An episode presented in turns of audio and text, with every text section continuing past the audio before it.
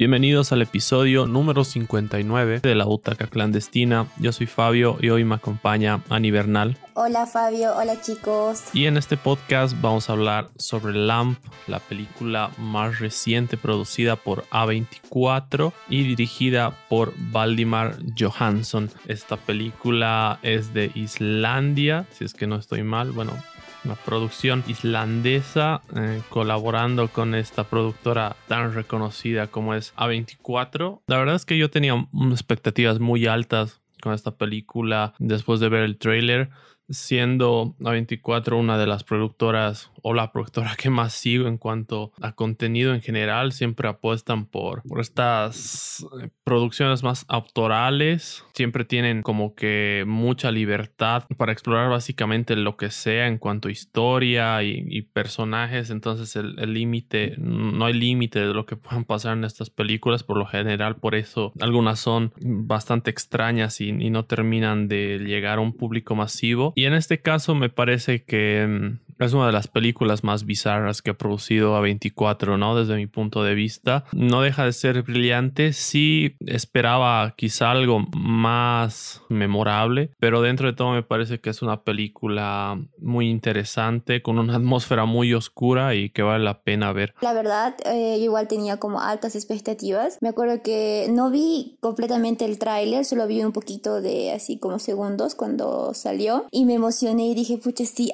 o sea, tengo que ver esta peli, tengo que ver, eh, o sea, esperaba, esperaba mucho que salga la peli, porque eh, creo que todos amamos a 24 y sabemos que siempre saca buenísimas cosas y estamos acostumbrados a eso, ¿no? A ver así cosas que nos van a deslumbrar y creo que hasta ahora no, no le había pelado a 24, ¿no? Pero en este caso de Lamp, ¿sabes? Eh, sí, me gustó, me gustó la peli, pero siento que como que um, a veces hay películas que, que tratan de hacer algo así sorprendente o súper o mega raro y a veces fallan en el intento, ubicas. No es que haya fallado, sino que creo que capaz esperaba como un desenlace más extraño todavía.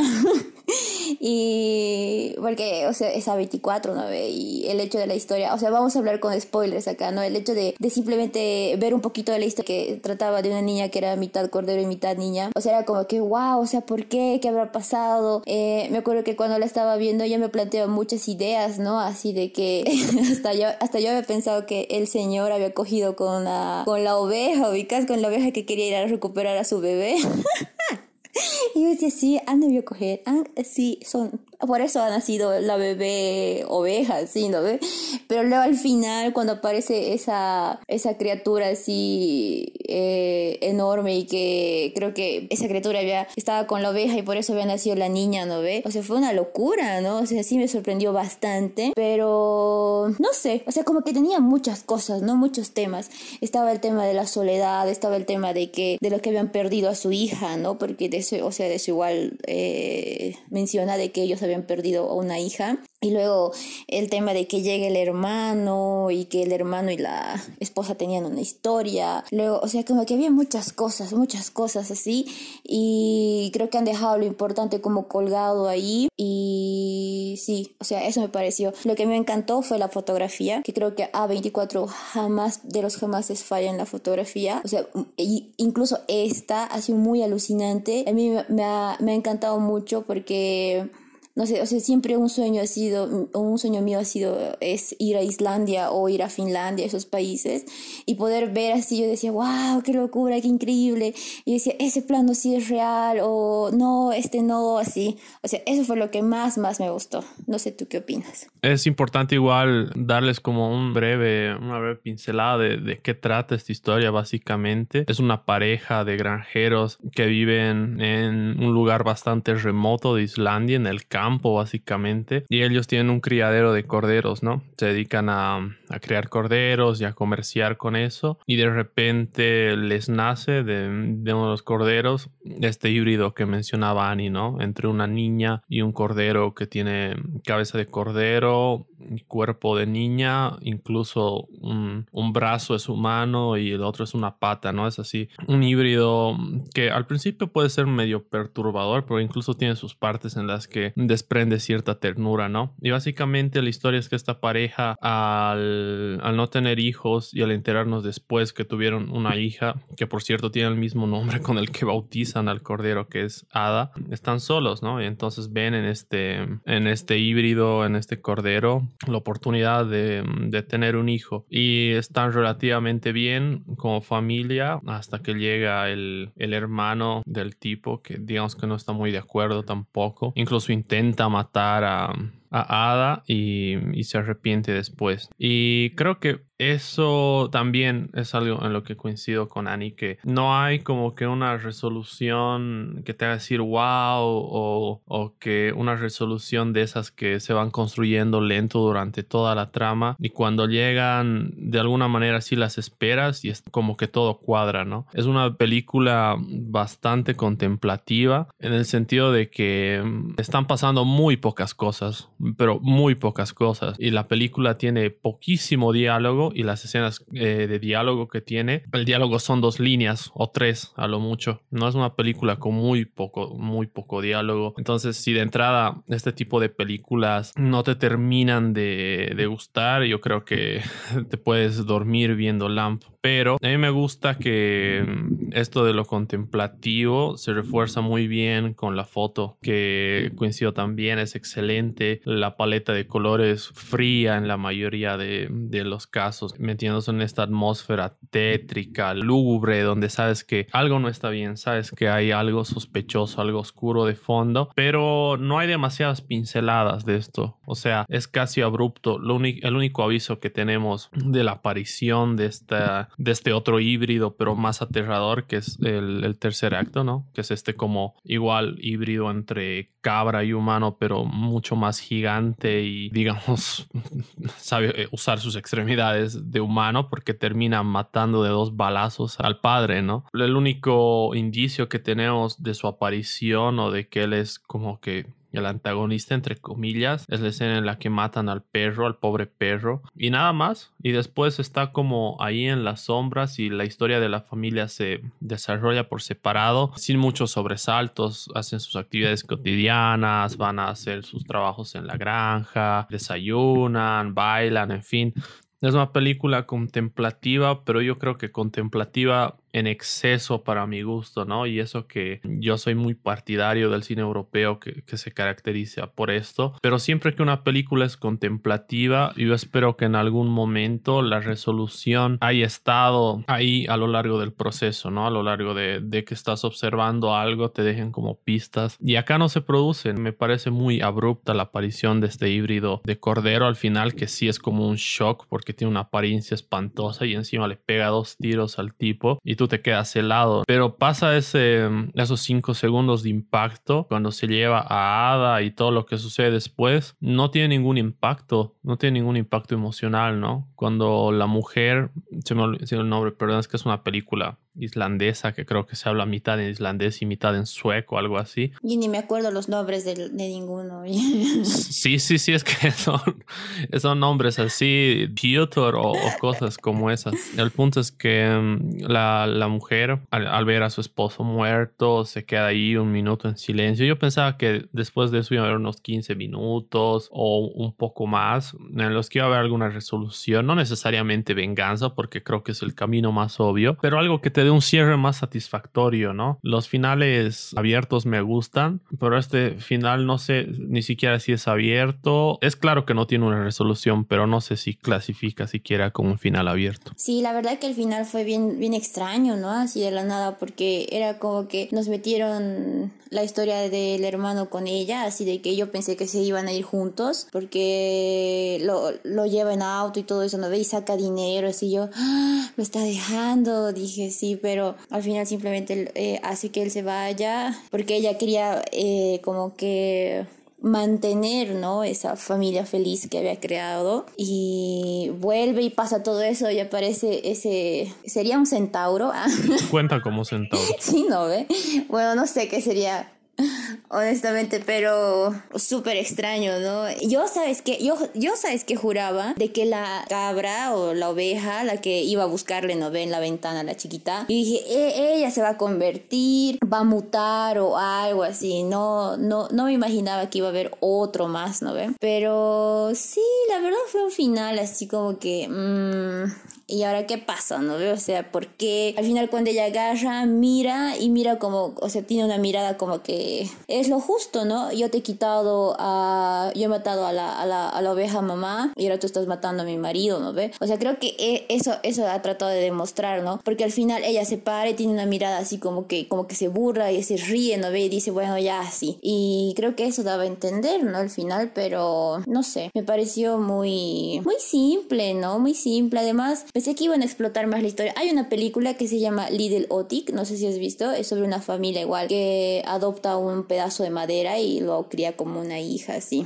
Es bien interesante y es, es mucho mejor que Lamp. Claro que no tiene la fotografía y todo eso porque es medio antigua. Cómo han abarcado la historia en esa peli sí es más interesante que Lamp pero eh, yo, yo, o sea, como te dije y como lo vuelvo a repetir, estaba muy esperanzada de que sea algo así magnífico, porque incluso leí, leí comentarios de gente así y decía que, wow, que me salió del cine, que no he podido aguantar, ¿no? Yo decía, wow, debe ser una locura, así, pero llegó el momento no, nos hemos dejado engañar, creo yo. Eh, sí, o sea, la fotografía no ha fallado, la música tampoco. Creo que había un par de canciones, ¿no? O sea, pero así instrumentales, no, no me acuerdo bien. Y um, las actuaciones también me ha gustado mucho. El, la niña, ¿no? La niña y sus efectos, o sea, cómo, cómo lo han hecho, creo que eso ha sido, eso ha sido bien logrado, ¿no? Sí, es un CGI bien realista, a pesar de que estamos hablando de un híbrido del cordero y humano, se ve bastante creíble, ¿no? En ningún momento te salta el ojo y dices, ah, esto es CGI. Entonces me parece que por ese lado está bien. Me has hecho pensar que sí, yo igual me dejé llevar por algunos comentarios, como siempre en la crítica, algunos alabando la película, pero sobre todo por los comentarios que dicen, ¿no? Hay gente que le ha parecido muy cruda, muy fuerte, que ha abandonado la sala porque no aguantaba el nivel de crudeza. Y yo, cuando yo esos comentarios, yo me froto las manos así porque, porque digo, ah, esto va a estar bueno, ¿no? Pero ya el momento no, tampoco era tanto, ¿no? Sí hay escenas bastante explícitas del parto de los corderos que no son nada agradables, digamos, pero nada del otro mundo creo que lo que lo que más puede llegar a impactar a alguien es este bueno minotauro o lo que sea que aparece al final que es digamos el personaje con la apariencia más horrible, ¿no? Fuera de eso no hay nada que, que te genere demasiado susto, sobresalto, más que la atmósfera que como digo, el, como decían, y la música y la foto ayudan mucho a que te sientas en un lugar oscuro y demás. Sí, esa resolución de la historia también me he puesto a pensar. En algún momento yo también creía que esa cabra, la cabra mamá, bueno, no la cabra, el cordero mamá, el que terminan matando, iba a ser más importante, más o menos como Philip en The Witch, ¿no? Que aparece y y es realmente importante y se presenta solo como un animal y después sabes que es el, diablo mismo, pero eso te enteras al final, ¿no? Yo dije, algo así debe ser de este cordero, este cordero mamá o cordero mamá, no sé, los veterinarios me corregirán. El punto es que mm, em, yo pensaba que iba a ser algo así y no, le dan un balazo y a dormir, digamos, y después no sabes quién es el que está detrás de toda la oscuridad. Yo en, algún punto pensé que Ada era malvada y que ella iba a terminar cargándose a todos, ¿no? E, eso iba a ser, digamos, algo bastante a 24, porque, claro, ellos, ellos la crían con amor y todo como una hija, pero ellos desconocen su naturaleza, ¿no? Puede que, que tenga algo malvado adentro y que mientras duerme los pueda, pueda rebanar, pero yo pensaba que era algo de eso, porque... Y ese iba a ser un buen final, qué genial. claro, porque en la película sientes que tiene oscuridad el personaje al principio, cuando constantemente le buscan eh, los otros corderos. Yo pensaba, va a ser una especie de líder de los corderos, o, para los corderos va a ser como una especie de, profecía del elegido o algo así, y está en una granja de corderos, todos los corderos les van a caer encima y, va a ser un, un slasher o alguna cosa así no sé, se me vieron mil locuras a la cabeza conociendo el, tipo de películas que hace A24 y creo que por eso me resultó bastante decepcionante el cierre. Por lo que ya mencionaba, siento que es abrupto y dos, porque siento que es una resolución bastante fácil cuando tienes de protagonista um, a un híbrido de cordero con humano, ¿no? Claro, sí, sí. Creo que igual, creo que no han sabido dirigir la historia, ¿no? Al final, como, como te dije igual, Sea, creo que han puesto muchas cosas en la peli, así muchas historias y que han quedado colgadas ahí, ¿no? Algo igual que me acordé es que al hermano lo, lo dejan ahí en un auto, ¿no? Con sus amigos y uno piensa que primero es, es eh, un maleante que se dio a dormir hacia la casa y todo eso, pero resulta que era el hermano, ¿no? Y que el hermano había tenido un grupo que era muy, muy genial, de hecho, y ven su video y todo eso, ¿no? O sea, creo que, que han quedado como cositas sueltas ahí. Además, e, es entendible porque creo que es su primera película, ¿no? De este director. No estoy seguro. Eh, igual no estoy segura, pero no, nunca más sabes, no, o sea, nunca he escuchado ese su nombre, ni, ni del director de foto, porque la fotografía me gustó mucho y averigué quién era, y el director de foto se llama Eli no sé qué, y no ha trabajado en absolutamente nada más así. Y creo que solo es fotógrafo y nunca había hecho nada. Tal vez eh, eso es, eso como que les ha jugado un cacho en contra, ¿no? Ya, bien nosotros, ¿no? pero, pero la verdad, sí, está buena. La, esta tipa igual, ¿no? La actriz, que no me acuerdo su nombre, que es medio conocida. O sea, lo ha hecho muy bien, lo ha hecho muy bien. ¿Sabes qué? O sea, si, si lo ves desde un punto de vista así medio psicológico, digamos, es como...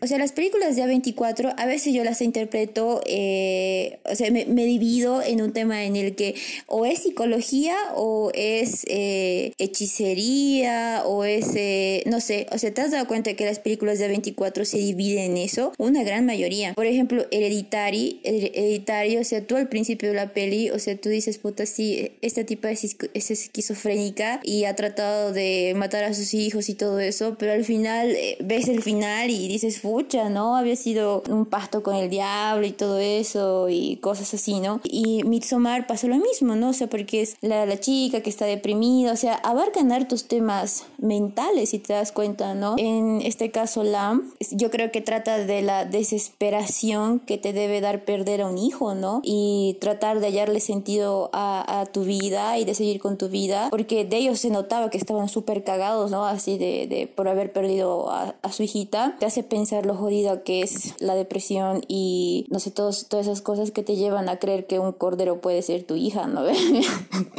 o sea, yo desde ese punto veía y decía, wow, así. O sea, si lo ves desde un punto psicológico y mental, es como que jodido, dices, pucha, ¿no? Eh, estos tipos alejados de la civilización, alejados de la gente y de todo, se han creado su propia idea de qué es, de qué es una hija y de que ellos, de qué es una, o sea, de qué es ser felices para ellos, ubicas. Y es bien jodido porque yo creo que ese tipo de, de familias sí existe, ¿no? Existen familias que están bien metidas eh, en, en, el campo y que no tienen ni idea, ¿no? Que está pasando. Y es bien jodido ponerse a analizar eso. No sé si, si te has puesto a pensar en, en eso. Sí, en la en gran parte de, de las películas de 24 se toca este tema de la salud mental, la soledad, el aislamiento, desde una perspectiva bien cruda, ¿no? Yo dividiría las películas de 24 entre realismo extremo y realismo mágico, porque las películas más fantasiosas que se que tienen se sienten bastante reales a pesar de que tengamos personajes como este, ¿no? Un híbrido de cordero con humano, siempre se sienten reales. Y es interesante que menciones todo esto de, del lugar aislado y de personajes trágicos, porque yo sentía que eso se, se podía explotar más, pero creo que es de las mejores cosas que tiene esta película. El situar a dos personajes básicamente en la montaña, que viven con sus corderos, que han perdido a una hija y que básicamente tienen muy, muy pocas razones para ser felices cómo lidian con eso y cómo encuentran a su manera su propia definición de lo que es felicidad y lo que es